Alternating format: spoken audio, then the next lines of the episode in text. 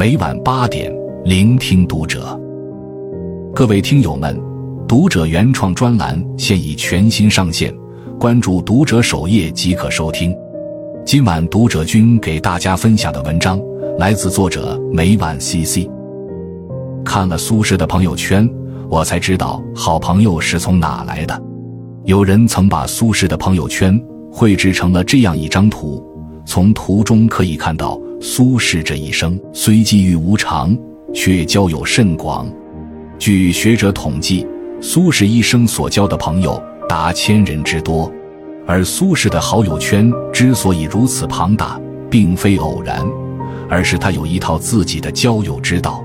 苏轼曾说：“吾上可陪玉皇大帝，下可以陪卑田院乞儿。”眼前见天下无一个不好人，由此可见，苏轼交友不重门第，只看性情，不论贵贱，只论真心。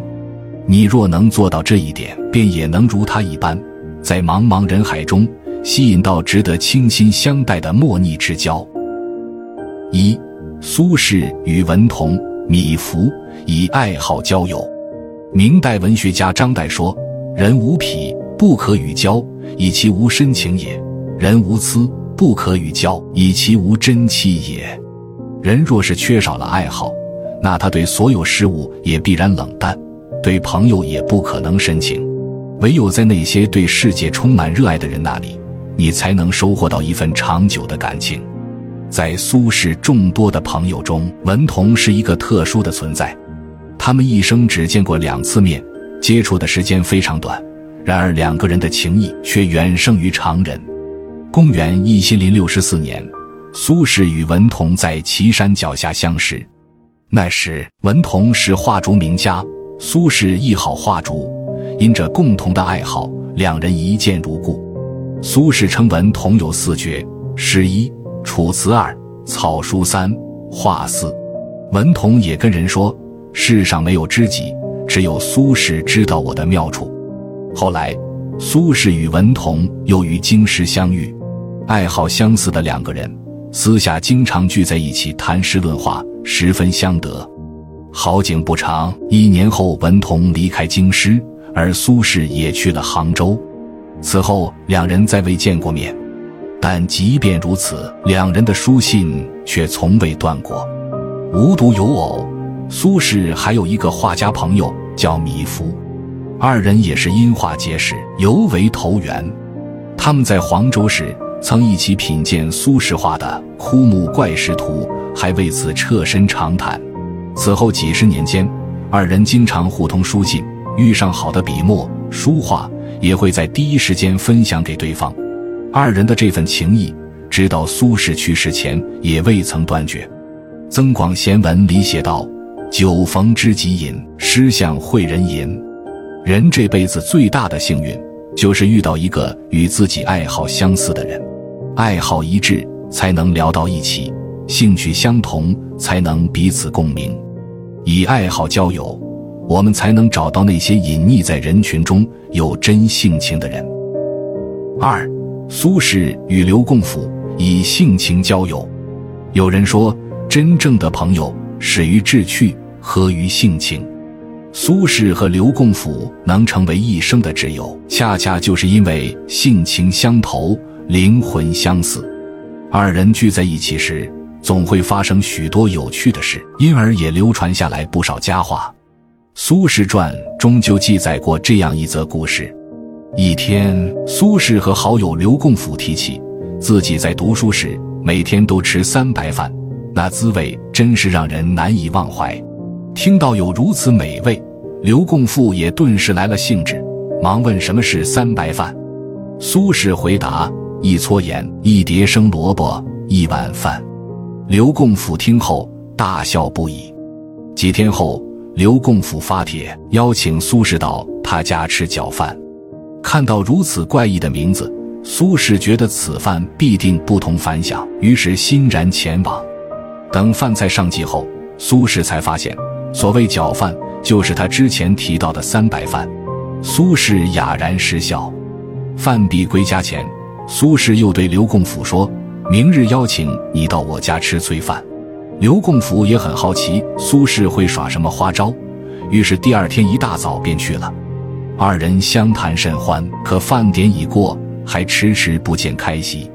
刘共甫肚子饿得咕咕叫，催促苏轼道：“饭呢？”苏轼狡黠的笑道：“催饭者，毛白米饭、毛白盐、毛白萝卜。”听到这个解释，刘共甫非但不气，还附和苏轼：“我知道你鬼点子多。”却没想到这一点，有着相同性子的两个人，从未因对方的玩笑红过脸，直到老去，他们依旧会互相打趣，为彼此平淡琐碎的生活增添许多乐趣。《易经》有言：“同声相应，同气相求。”性情不合的人，即使朝夕相对，也会话不投机；性情相投的人，哪怕相隔万里。也能成为一生的朋友，所以不要勉强自己去迎合不同频的圈子，不要委屈自己去将就不懂你的人，在人群中保持好自己的真性情，你一定能遇到那个志趣相投的知己。三，苏轼与李治以善交友，在苏轼的门下有一个人叫李治，他俩的相交。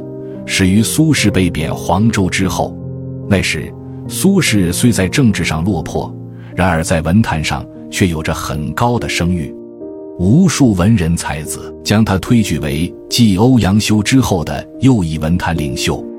而当时的李治只是一介出身寒微的书生，由于仰慕苏轼，李治专程跑到黄州拜谒求知。苏轼深知寒门学子的艰难，为了给李治更多入仕的机会，他直接将李治收入了苏门之中。除了仕途上的帮助，苏轼还经常在经济上周济李治。苏轼去杭州当官时，曾得到一匹御赐的好马，这种宝物别人都是惜之爱之，但苏轼转手就将它送给了李治。苏轼还考虑到李治得到马后。一定会卖马救穷，而当时所有买卖的马匹一定要证明来源才能脱手，所以苏轼在赠马时还特意附赠了一张他亲笔写的、措辞委婉的马券，既证明了马的来源，又不至于伤了李治的自尊心。李治在得知苏轼一番心意后，也是对苏轼感念非常。此后，无论苏轼的人生境遇如何。李治始终与他荣辱与共，两人亦师亦友的情分维续了二十年之久。古人曾说：“以利相交，利尽则散；以势相交，势去则清。唯有以善相交，方能成其久远。”在往后的岁月里，对跌落低谷的朋友，不要吝惜自己的善意，能帮一把是一把；对生命中遇见的人，也不要收起自己的热情。能助一个是一个，世界是一面巨大的回声壁，总有一天，你付出的善意会吸引到同样温暖的真心向你靠近。四，苏轼与马孟德以品行交友，人与人交往最不能忽略的就是一个人的品行，品行低劣的人只会在你落魄时对你落井下石，品性正直的人。